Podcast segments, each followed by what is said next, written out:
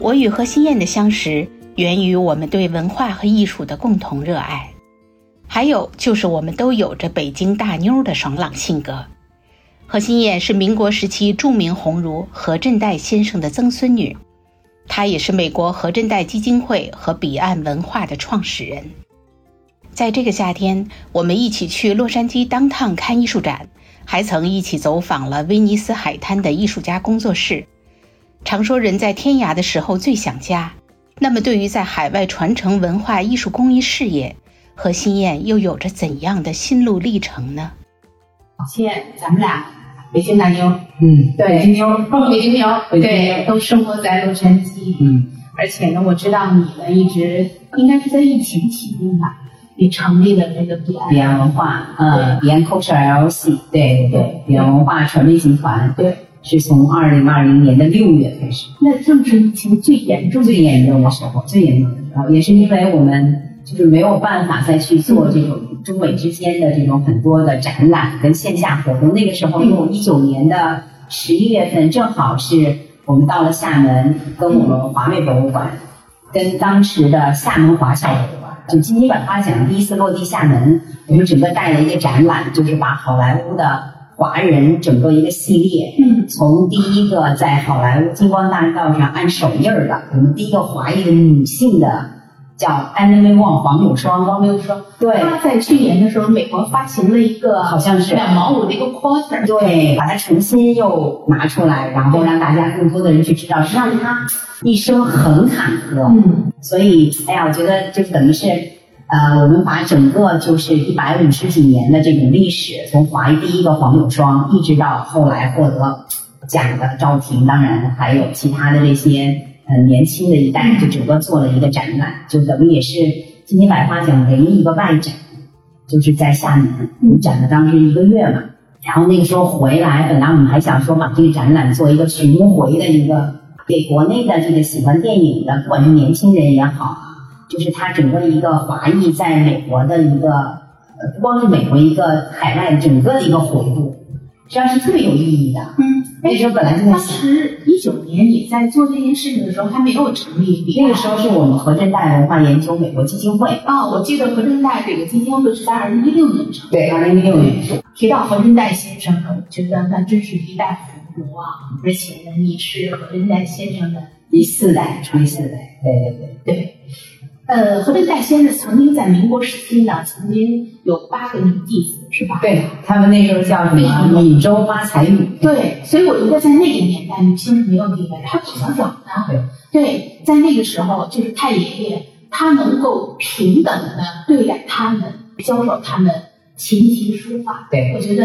真的挺了不起的哈。不同对他的思想的那时候的开放的程度，所以他我太爷爷唯一的一个女儿叫荷西，也是他的这个八才女之一，他就坚决不让他的女儿裹小脚，嗯，对，就让她解放她的思想，从女性的身体上的一种束缚，给她解放开。对，所以这也是当时就是他把他的一种教育的理念，这个传承给这个下一代，我觉得这是挺挺挺了不得的一种一种境界。是。对，我觉得提起何振岱先生，应该说是在福建啊，无人不知，无人不晓。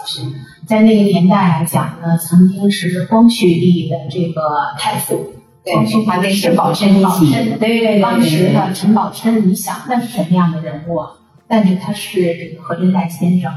为代对表，而且呢，对何振岱先生的这个赞赏有加呀。是是是，说嗯当时就是只要是呃何振岱的写出来的诗词也好，叫口角生香，对，大嗯作清晚，对，你根本不用去改，对，不用去改。所以那时候他们一起，等于也是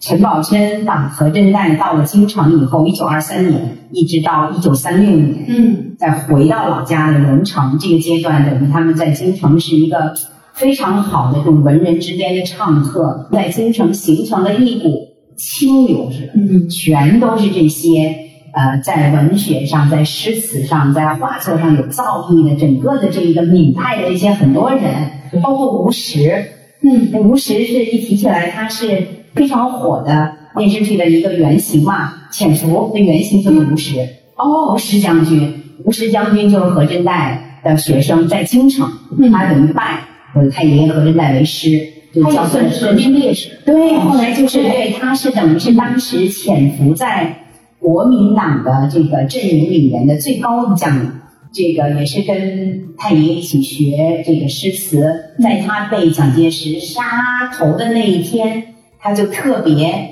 就是给太爷爷写了一首诗词，就说很感谢他老先生。在他这个最年轻的时候给他的一种培育，在他的文学的造诣上，对他的这种思想上，嗯就非常感谢他的恩师和真爱。就那个时候的人，嗯就当他在临近已经知道他，明明知道他的生命已经没有了，但是他为他的理想去去奉献，他没有一点后悔。他的这种情怀取自于哪？取自于他的先生一直给他的这种教诲，嗯，一直给他的这种就是对理想的这种憧憬。我觉得那个时候时代的人特别值得我们现代的人的这种这种思想境界的这种情怀上的一种引领，其实这就是主义，这就是主这就是内心的一种主义。对他对他的这种理想坚定，对，没有去任何哪怕你的生命已经没有，但是他为了他的这种主义，为了他的思想而去把他生命奉献给他无悔，嗯，这个我觉得特别值得我们就现代的这种人的这种去去去学习的啊，这种思想上的一种东西。我觉得现在的人呢，活得过于的物质化。缺乏一种沉淀的东西哈、啊对，当然因为好像这个时代不给你时间沉淀，大家现在要快速成功，快速因为快速要看到结果，对，然后就很快的都要有这个收获，嗯对对，有结果看有结果看到，要不然我就没有有就不做了，要不然就放弃了，嗯对，这可能也是这个时代给人的选择太多了。对，也对可，能也可能。像那个阶段，就说你没有什么更多的选择。对他可以沉下心来做一件事儿，嗯可以为他的这种理想，为他的情怀，用一生的时间。对，去去做这个，我看这个太爷爷啊，嗯，因为也是第四代，对，对。然后我看太爷爷的照片啊，面相清瘦，然后眼窝深邃，就一派旧时代文人的这种典型的文人典型的文人，然后有这种风骨。是，但是我觉得他身上也有迂腐，对，对，从他教授女弟子啊嗯，还有他的这种对于诗词啊、绘画，看到他所有的这种文章啊，很多理念，他非常开放。嗯，很开放，对，所以我的二爷爷，也就是何振代的第二个儿子，就是那个时候送到法国去去读书的去留学，嗯然后我自己的爷爷就合着第三个儿，他在那时候是上海，呃，一个美国最最第一的一个圣约翰的大学里面，那时候他们的教学我看了看我自己的爷爷的那个，我到福州跟我爸去去去到福州，第一次我上大学的那一年，我第一次到福州，当时我就进到那个老宅子里面。然后我就看我爷爷那个时候上大学的那个笔记，全部是英文，哦，就是哇，我当时就都傻傻到，说那个年代的人的这种教育，对，这种都是到这个时候我们都达到不了，嗯，所以你可见那个年代的人，他对学问、对这种开放的思想、灵活的程度，是到什么程度？我觉得这是一个家族渊源的师叔传承，对，应该是是是可以这么这么因为理你解，看你是何振代先生的第四代传人，对，又是林则徐的第七代，您的那个期待，对吧？我的那个是太等有于因为因为林则徐他也是福建人，就是三坊七巷，办公室。所以我现在的就是我们现在太爷爷的祖宅和现代故居，对于旁边邻居还是林则徐的妈妈家，即使现在了，还是林则徐的妈妈家那个宅子还在。但是我看何振代先生跟林则徐俩人差了将近一百岁，应该等于是到太爷爷这一代的话，嗯应该是已经是林则徐的好几代。呃，我的太奶奶是林则徐的第三个女儿嗯，的孙女儿，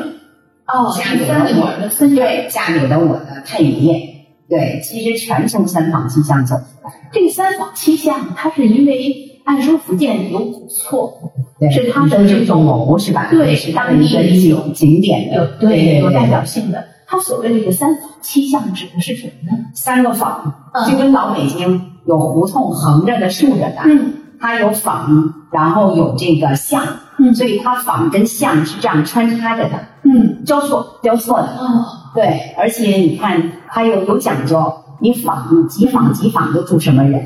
呃，你的这个都是文学诗人的，都住在这个文儒坊里。所以叫文文武武坊坊。哦对，我看就是你们这个何家的对宅对，就在文武坊啊所以其实我觉得那个时候人他是很有讲究，就你什么人在什么里，而且人都是你这种群居，就是你共同爱好的人，他可以为了你的这种诗词创作的方便都摆在一起。对，所以你看，形成一个圈子，对，形成一个圈子。朋友圈儿。对，做生意的，他们有什么呃集坊集坊的，都是做很多生意的人。但生意的人跟文人，你看他们都是在有序的交错着。对，做生意人他们很看重文人的这种很敬仰，是对，可以去呃，等于是有什么活动或者有各种唱歌，有各种哎，那做生意人他会拿出这些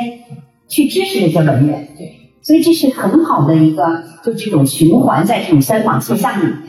很有讲究特。别好的一个结合，对，特别有讲究的嗯一个结合。哦是这么有对道理。对就是说，其实每个坊、每个巷都代表一个社会阶层。对，同时呢，让这些人凝聚在一起，既有趣味了，然后又有融会贯通。对对，他们可以互相唱和。现在还有吗？有啊，三坊现在现在还在，只是可能，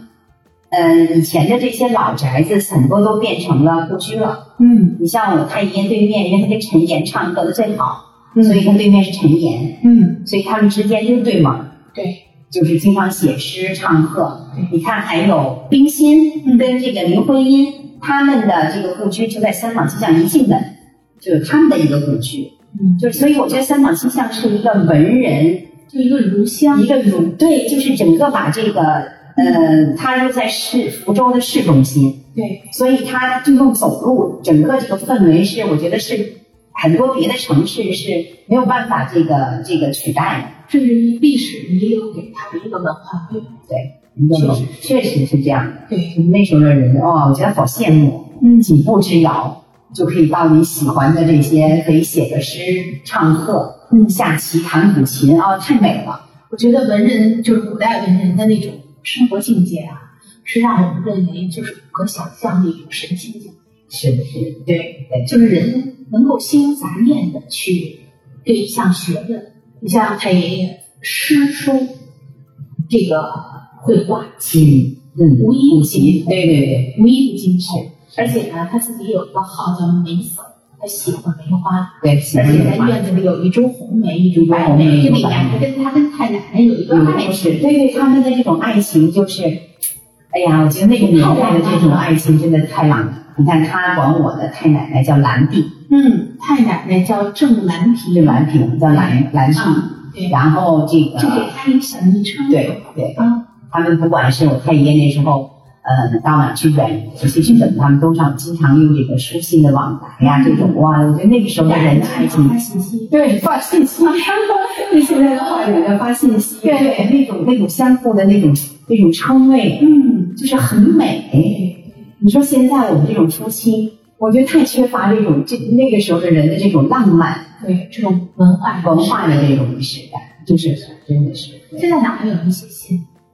对对对被匆忙的生活打扰，呀， 然后啊这种都是那口的。对 对对对啊，我看他们俩真的是，因为因为在那个年代哈、为什么我说太爷爷这个，当我去了解看他的那些曾经的过往，因为他也是福建的一个文化的一个名片，对文儒作为人儒啊一体在福建，没有人不知道何真乃。是对吧？所以说，但是你看到他，他没有遗留下来那个时代文人的很多的迂腐啊，以及他那么开放、那么浪漫，跟奶奶之间，一个给一个红梅，一个给一个白梅。对后来奶奶过世之后呢，这株红梅就就很神奇的没有对呀、随着这个太奶奶的这个呃生命的这种结束，嗯她也慢慢枯萎，对。很神奇。然后爷爷过世之后呢，这两边梅也都没有真的。对，这种对真的很神奇。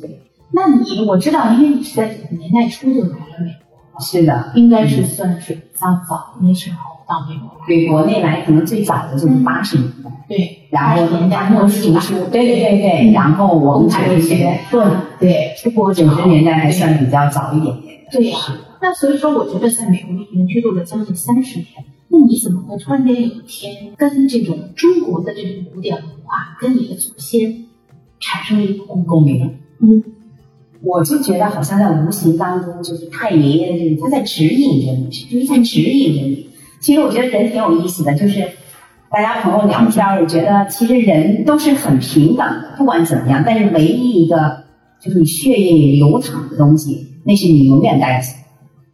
所以我觉得这个移民，当然刚开始的移民大家都有一个艰辛的过程，你要去为生活的奔波呀，各个方面啊。那当你到了一个阶段的时候，你会静下来，你会静下来，反而我会觉得啊，静下来的时候，你还要再去做点儿一些你这次发自内心去喜欢的东西。所以十多年前，当我决定就是真正在寻找说你嗯内心当中，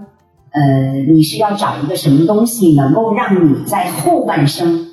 呃，当然不能说有多大的意义也好，但我觉得就对于我个人来讲，我觉得它是一个能够激励我，或者是在给我的下一代或者更更下一代留下点什么。所以就是好像在冥冥当中指引着我，等于就是一六年我就成立了这个太爷爷的呃一个基金会，那我就觉得应该是把这种中美之间的一种文化，尤其是看到我女儿这边长大的 A B C，你让她念一首诗。他都不会念，我觉得这个很触动我。咱们俩这个太有共鸣。对呀、因为你们女儿都已经大学毕业，都工作，是而我的两个孩子，一个在读高中，一个在读初中，这就个马常上常是还在对他们都是在这最叛逆的时候，对嗯，就是对中国这种文化的，因为他呢没有接触过，他在这个环境里长大，而且你这个中国文化这个东西呢，它是有一定的门槛，嗯他了解起来需要一种语言是一种逻辑嘛，你一定要有这个大的这种文化环境，对你才可以去了解它所谓这里面的这些内涵。对，就是当我们的孩子还能不能再回到中国去，这个文化之动，对，这个文化的断掉。是你是何振南先生的第四代，再到你的后来就没有后来了。对，你就想起来真的是挺心痛的一对个感觉。像他爷爷那一代，他把你的爷爷那他们那一代人啊，就送到国外去读书，对然后呢回来又去做中西结合对文化去混同。确实是，但是现在呢，因为时代的影响，尤其又现在是一个数码时代，嗯，大家连字都不用写了，对，啊就是何谈还会唐诗啊？然后曾经，你像我们也要求过孩子强迫他死记硬背，但是不用没用，对，他老不用，老不用就全部就忘掉了。对，很快就忘了。是，所以我非常理解你，就是说我们在海外生活，因为好像就是你可以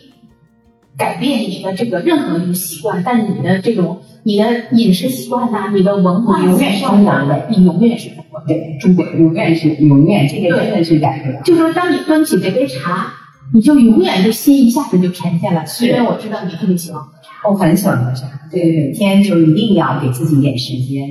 然后去品品茶。对，其实我会觉得，在你品茶的同时，其实茶它也在品我们。嗯，端到一杯茶，你静静的香一闻，你在这个很安静的环境，实际上我我觉得是给我们自己一个自省的一个过程。嗯，你在品茶，茶同时也在品着你，一个相互的一个一个印证。茶台一杯，对，对中国传统文化自古有这一点，是因为我觉得可能你到了人到了一定年龄，你才能从茶味当中品出人生。是，对，因为人生一定是有淡淡的回甘，会有这种苦味，对，哎，然后它很悠远。是，所以说我特别理解你所说的，就是到这个年龄了，你希望做一些能够因己自身的事情，而且让自己的后半生可以，就是为之奋斗这句话听起来好像哦有点糟糕，就是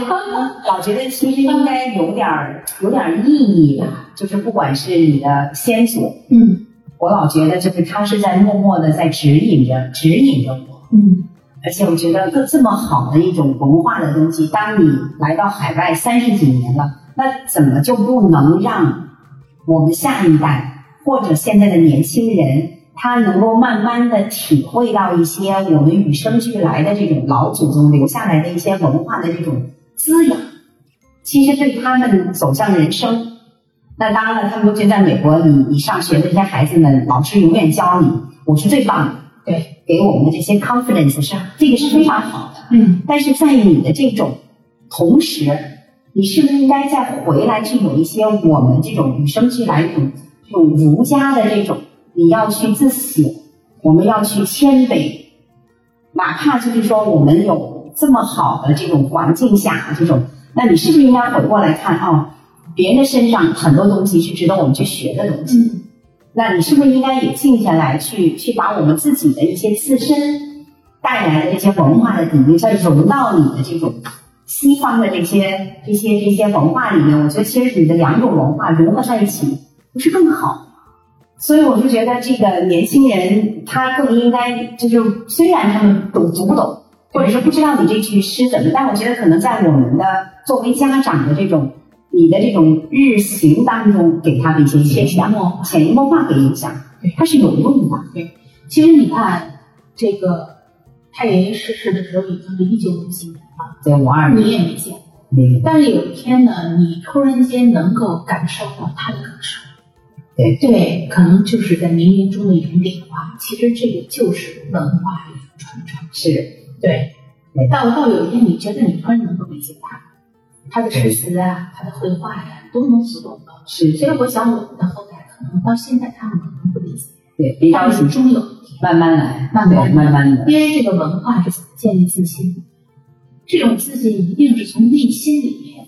你的一个依托。对，对过去的这段历史呢，要把你自己置身在那个历史环境里头，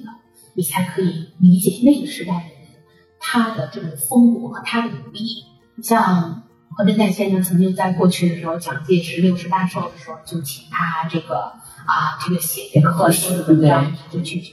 所以说，在那个时代，你想，那蒋介石是什么人？对对呀、嗯那你是什么人？你是文人嘛？对你得附庸权贵嘛。在那时候你可以拒绝，以至于在后来的时候呢，这个日本侵略中国的时候，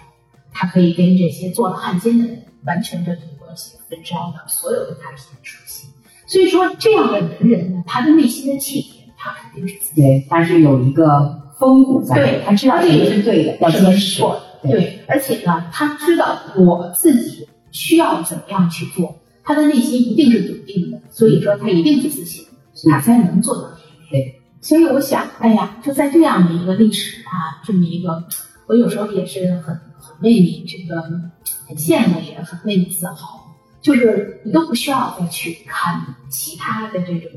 你自己的这种家族啊，你到民族去蹦蹦说，是王乔英啊，当年他是这个也是算封疆大吏哪对一对代，是是，对呀、所以你它看影响了这个，对这，无个论是哪一边，你的这种家族传承，我都觉得给了你一种使命。所以我想，哎这可能也是你成立文化的一个初衷吧。是这个，所以你刚刚说的是二零二零年，我觉得疫情最严重的时候，对，当时我们就觉得，哎呀，这个怎么才能够给大家，就是都在家里面这种捐着，人都已经，你就会憋出毛病来了，会快崩溃了，快崩溃了那个时候。所以我们几个这个小伙伴们在想，那怎么能够继续延续给大家一种精神上的一种安慰？实际上，文化也好，艺术也好，其实会给大家，你不用懂，但是当你去去给把美好的东西去传递出去的时候，其实大家心情都是愉悦的，嗯，它都会有一种一种一种治愈的一种一种功效，对，我特别赞成这个。第一个，赞成你说的，艺术肯定是有这种治愈和疗愈的疗愈效的果对。对，因为你一定一旦得有这种经历以后，你才发现哦，人其实有时候是需要被治愈，而且是可以被治愈。可以的，是对，另外就是什么，不需要你听就好。对你，你一个作品，所以为什么现在很多现当代大家去到我看不懂，对其实你说你看不懂没有？当你驻足在这幅作品前，它感动到你，对，你能够就有跟他一种一种共鸣，是它感受到你的就是好作品。你像小朋友，你对带他去这个博物馆，包括带他去到一些古建筑，嗯就是你想他哪懂什么艺术史啊，是是对吧？你至于什么绘画结构啊、色彩，他都不懂，对，但是他就说好看，哎，这就可以。可以了。哎对，首先这就是一它种美的一种熏陶。对，我相信呢，因为我看到点文化从成立到至今呢，做了将近六十八期节目吧，嗯差不多。嗯然后前面讲到卢浮宫啊，讲到故宫啊，还有很多文化学者解读了很多的这种艺术博物现象，馆是嗯对很多艺术现象。那个是，所以我们也做的过程当中，其实给我们也是一个特别好的一个滋养。我嗯，们不但给这个传递出去这种美的，给大家一种呃这种美的，不能说是我们就说普及教育吧，但是呢，同时让我们自己也在成长。你会觉得当，你看为什么呃这个呃中国的陶瓷也好，那为什么在法国第一个集美集美的博物馆，为什么这个集美家族，他从那个年代开始，他就要收集大量的中国的瓷器，对，最后到这个家族全部给奉献出来，让全世界的人来去参观，其实这就是一种大爱跟大美。嗯，他不是说他去把所有的好的东西，我就关起门来啊，我们这个家里来去欣赏，是让更要传递的给大家是一种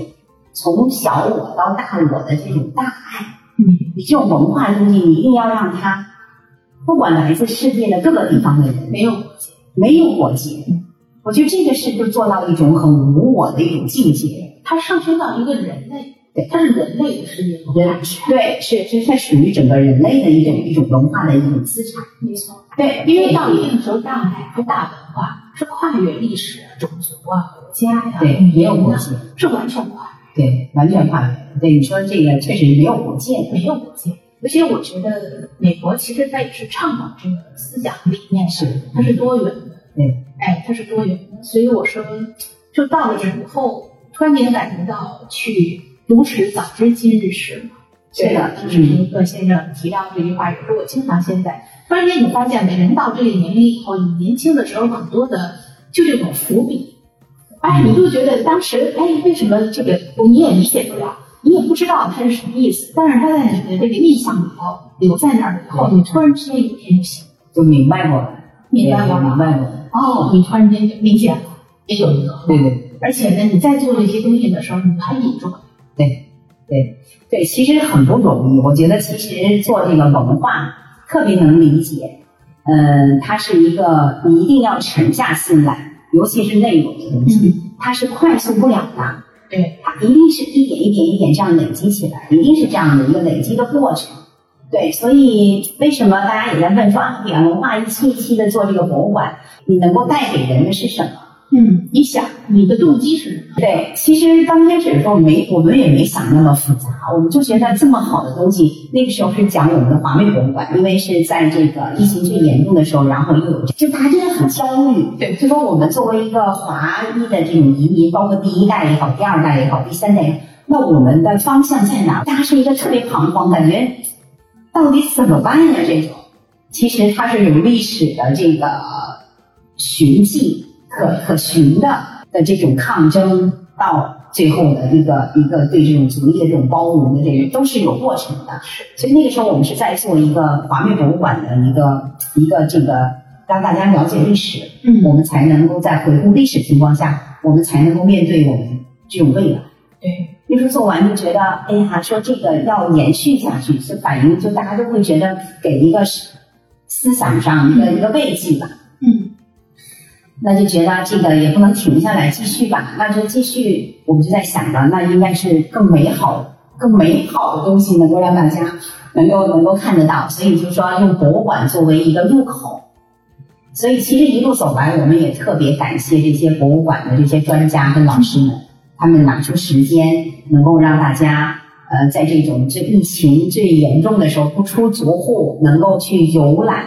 世界各大博物馆的这些馆藏。所以我们先针对的就是东亚馆藏，嗯，就是珍藏的这些跟我们本身自己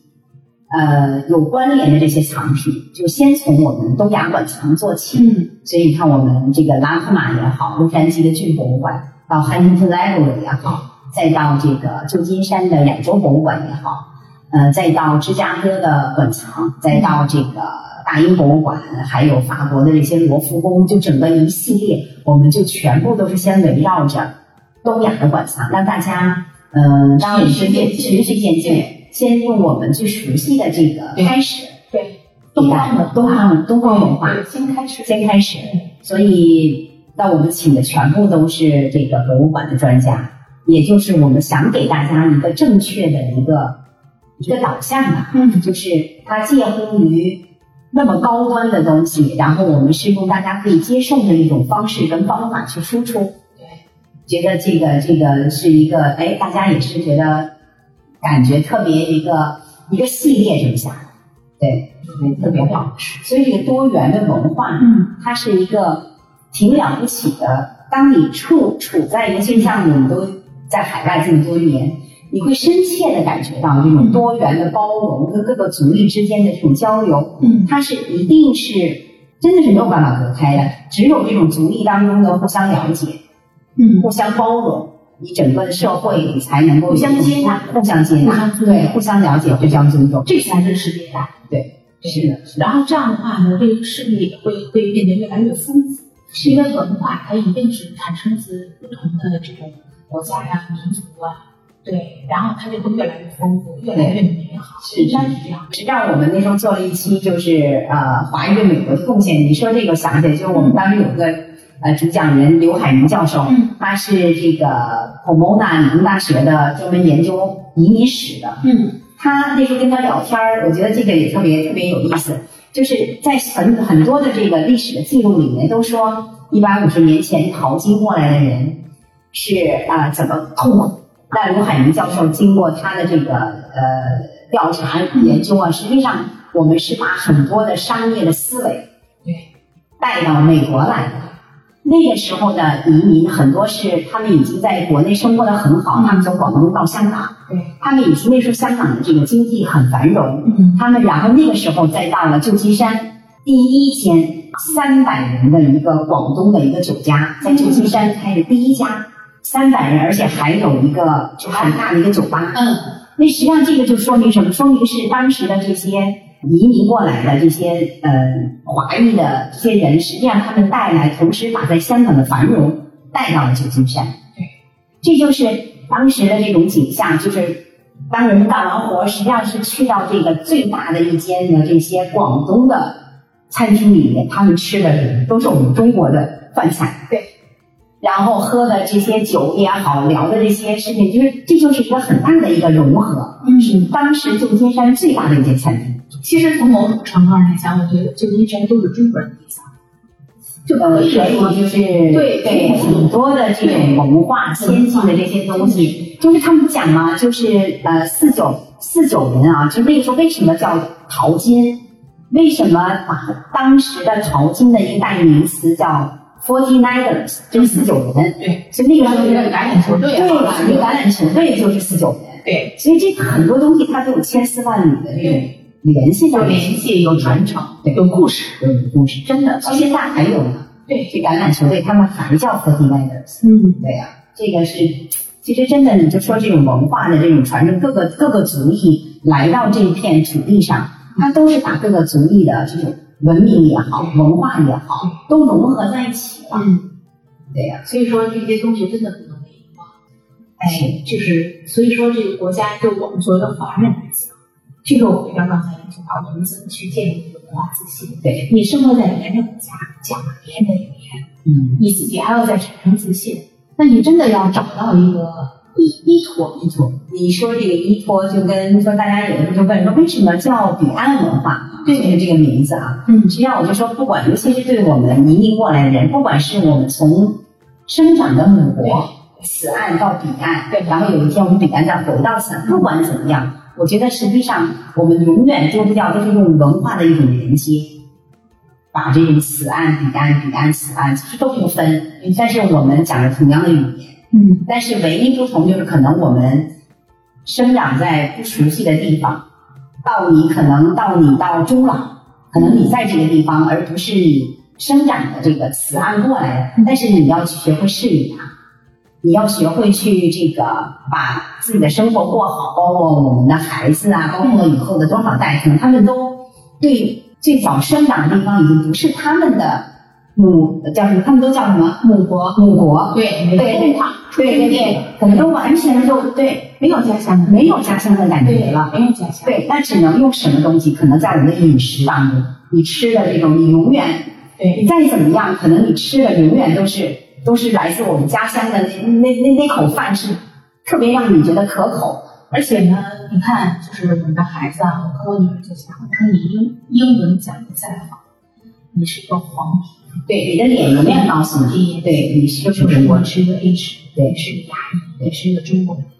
更何况你是一个出生在北京的姑娘，嗯你将来一定会一直有一种，我说我很一直，嗯嗯，我我以一个在北京胡同长大的丫头很很以这个。我曾经在小时候，我在那个就像你提到的那个三坊七巷，我小时候也是在北京西城的那种胡同胡同长大，白塔寺脚下。啊，然后我听着那些鸽子哨声长大啊，闻着槐花香，我到现在觉得那些东西都深深的刻在我的血液里，对，没办法改变。明白了。这是你后天你喝了多少洋酒，吃了多少牛肉都咋没有？就跟你本来从北京来的，永远那口什么呀？就是那个炸猪面，对，烤鸭啊，就你永远对你就是这么永远就是每当然每个城市它都有它的一个一个当地的具的特色的样去，对，你甭管到哪儿，你就这口一出来，你就是这种这种对家乡、对自己这种地方的怀念，你是永远就烙在你血液里的。是的，文化装着自己内心的这种所谓的传承，觉得自己是有责任的。有责任的，对，就像你，我看到这个“彼岸”这个名字，其实我特别喜欢，嗯因为“彼岸”这个词呢，它除了有在大洋彼岸所谓的水的那一边呢，嗯它这个你去查这个文这个字典上，它还没有这个形式，因为我们在美国，我们已经离开了咱们的家乡，嗯，它还是一个佛教的，是因为它达到你人生的另外一个境界。对，就是想说让大家有一个很干净，一个一个经过了这种人生的长途跋涉之后，回到一个让你自己感觉很美好、很安静的一个地方。对，大家都在这个美好的地方，乐都在乐土，都在共荣着对。我觉得这也是有一点点这这个意思吧。对，我想呢，人的一生其实都是在寻求一个心灵的安放处。是，对，所以常有一句话讲“此间暗处便是家对，”。对，我们离开家乡这么久，如果有一天我们觉得思乡念故乡嘛。嗯对，哦真是反正他乡是故乡嘛。是，对，那怎么才能在这个他乡能寻求一份心对安？就是你内心要有这份依托。是的，是的，是的，但是我想呢，在美国大家都认都知道啊，生活很现实，嗯，就是没有人天下没有人吃的午餐。所以说，做这种所谓文化产业也好啊，做这种所谓的非盈利的这种文化项目，非常非常简单。对你聊到这儿，我就觉得其实吐槽吧，吐吐槽吧，对啊对，真对对，真的很不容易，很不容易。虽然就是呃，彼岸现在做的全部都是公益啊，嗯呃，其实我也在这儿特别想说呼吁一下，你看近十年我们从国内来的移民非常多，来这些移民，我们最好的这些企业家都排到五百强了，硅谷的嗯，包括洛杉矶的，文化名人，对这些人怎么就不能够拿出点情怀，嗯去把我们自己的文化，把我们自己就是说这种这种地方能够让它互相支持一下。我特别强烈的呼吁，这个在我们洛杉矶也好，在国外的这些企业家们也好，就是大家真的可以多一些交流。嗯，呃，当然他们会有的时候我们不懂艺术或者不懂怎么样，但是我觉得可以去给一个指导。就是当你觉得这个艺术家他已经做出了这么辉煌的这个在主流社会上已经，你这些艺术家就应该去支持他，就应该让他拿出更多的精力来去创造出更多的作品，来去为我们的这个中国人也好，为我们的亚裔文化去更多的发声。其实咱们雅艺啊，在美国一共差不多，根据近年的这个人口调查是五百五十万，对，将近六百万了已对，经。将近六百万，但对是这不包含留学生和这些持工作签证。对，其实你说这个将近六百万的人，你说多吗？不多，还没有咱们的一个朝阳区、北京朝阳哦，区对对对，将近一千万了，嗯，但是不少，也不少。对，也不少。但是就说这几百万人口啊，我们在美国怎么去发声，怎么找出动力来？真的，其实真的很有感触。嗯你这个古博物馆这些界，因为本身我也兼着这个 Chinese American Museum 的董事啊。当你真的是看到，你看我们这个在 China Town 有多少人去过 Chinese American Museum，我也觉得一说出来，很多人哎呀，他们说还有一个这个博物馆呢，在当场都不知道，所以就觉得很很为我们自己的这个文化跟艺术，其实真的是呼吁大家一定要团结，对，就是有这种对有这种能力的企业家们，应嗯该去多多的去支持我们本族的本族裔的这些艺术家。所以说，可能我们要几代人，像我们这一代人，可能是第一批过来的，在我们这个家族里面，你的孩子，他们的孩子，我们怎么样把这些世代来传承下去？嗯，这就是文化。对，是可能像尤其像是那种家族渊源啊，这种父辈啊、祖辈上，还有家训，嗯对吧？对可能还有这一个家族给你很多的家训，所以这个可能到越来越往后，这个信号越来越越深。是的，现在你就说，就就跟我我们女儿这边生的，你就让她，我说你也不要管什么意思，就背。对，你先把这个家训嗯背下，死记硬背，就死记硬背嗯。对，我说，当你有一天你慢慢的到了这个阶段，你慢慢慢慢，你就会记得妈妈跟你讲的那些话。怎么就叫呃一辈子啊？最不应该丢掉，就你永远要在学习当中。是，这个定无后悔为勤学。嗯，就是你永远让你不会后悔的一件事，就是你永远要在学习当中增长你的见识，各个方面，你是永远唯一不会后悔的一件事情。对，所以挺有感触。你在可能如果我女儿这辈再看他们的想法，对，那怎么办？嗯，实际上，我觉得真的是在海外移民，我们都会面临的这种，我们这个下一代到他们下下一代，那我们的根，我们自己的这种血液里流的文化，最后能够到第几代？嗯，但是我是觉得，作为家长，你刚开始你真的要不断的去影响。那首先，我们家长就得先去把我们以前可能上学都没好好学的这些先捡起来。其实你不觉得吗？我觉得其实越在海外移民越久，当你去决定要去做文化这件事的时候，你是心甘情愿的。是，特别有感触对。我们是没有去说我要拿文化去想着我怎么去赚到钱，这些已经都不重要了对。当你决定做这件事，你就是很很纯粹的。我们真的就是想为我们，不管你是台湾来的，不管你是香港来的，嗯，我们都有我们自己的，我们写的字是相同的，我们说的语言是相同的，就是你能够把这些东西能够在一代一代一代一代的这么下去，否则真的就没有了。这是一个挺值得让我们去深思的一件事情。对。我刚才特别赞成您说的，就是我们到这个阶段，我们在做文化、做艺术。你看你在做这个这个何振代先人基金会，然后在弘扬这段历史，同时呢，也是在做提案，然后呢，尽自己所能的去普及和传承是这种艺术，因为说白了吧，我觉得这个艺术是一个民族的一个特别根基性的东西，而且是个美商嘛。嗯，你光说情商啊、智商啊，哎，大家你说中国人在美国整个经过调研的，我们中国人在美国的这个少数族裔里是受教育程度最高的，最高的一个，对，人数最多的，嗯，对吧？那你你具备了这种智商了，你具备了这种情商了，情商可能是在你跟这个社会接触的方式，但是你有没有美商？你有没有审美？嗯，你是不是能够把自己每天打扮得很漂亮，把你周围的家，把你的环环境也都创造形得象特也别是好？很关键对的啊。，然后你能不能有自己的文化、自己的艺术，能不能进到世界领域里，让我们自己民族的东西，让被大家所看到？所以这个真的不是几个人可以做到。真的是要大家一起啊，一能起够其实对这种美好，我觉得实际上是美好生活的向往是与生俱来，大家都嗯会去去去向往的一种。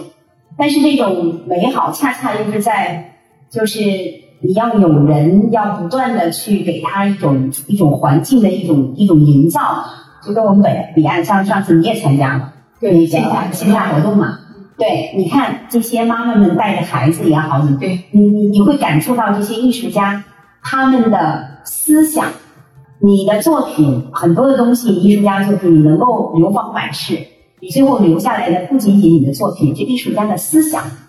它同样在你作品里，思想在融合在他的作品里，没错，怎么管好？对，我对我们也是一样。你看，我们自己其实某种程度来说，文物也是一种所谓的意识嘛。我嗯，们是发自内心的想去做这些事情，对，而且做的时候不求回报对，不但不求回报，我还精益求精。还精益求精，啊对对对，对就觉得生怕给大家一个误导。嗯，生怕就是说，呃，给大家一个呈现的，嗯，不是专业的一些东西。对，这个我觉得，所以要做很多的去准备，你要做很多的这些 research 也好，然后跟这些，就像我们彼岸文化每期不讲，我们都有 rehearsal，嗯我们都要一遍一遍哦的去、去跟他们去沟通，嗯、就希望能够把最好的能够传递给这个听讲座的这个朋友们。对，其实这也是说给大家一个，就是都在不管是在每世界的每一个角落，嗯实际上我们这些东方之美的这种收藏也好，东方之美它的体现在各大博物馆也好，各个收藏为什么他们要收藏有关中国的这些瓷器也好，书画也好，所以这个每一个故事这里面。都会给大家一个一个很好的一个一个申请吧，哎，我们也是尽一己之力吧。之力。对，是不管我们能做到什么程度，不管结果是什么样，在这个过程当中，我们内心呢非常富足，对，而且充满了这种嗯自己很 enjoy 和那对个，都在做着，我觉得都是一个美好的事情，而且我们都是把美好的东西去传达给别人，分享给别人。我觉得这本身其实就是一个很美好的过程。对行为艺术。对，行为艺术，对，这个行为本身就是行为行为艺术，确实是，确实是这样的，确实是。相信我觉得精神一定会变成物质，我相信一定会带领传下去。对，而且都是大家都是这个你，你都是在你每个阶段，当你解决了温饱的这个过程以后，大家追求的其实都是精神上对一种思想上、精神上的一种美好跟富足，这个是永远会会留下去的东西。对呀、一定会。一定会哈、嗯，所以我们都在为美好的事情这个路上，我们都在路上，在路上我们都在路上。对对对对对。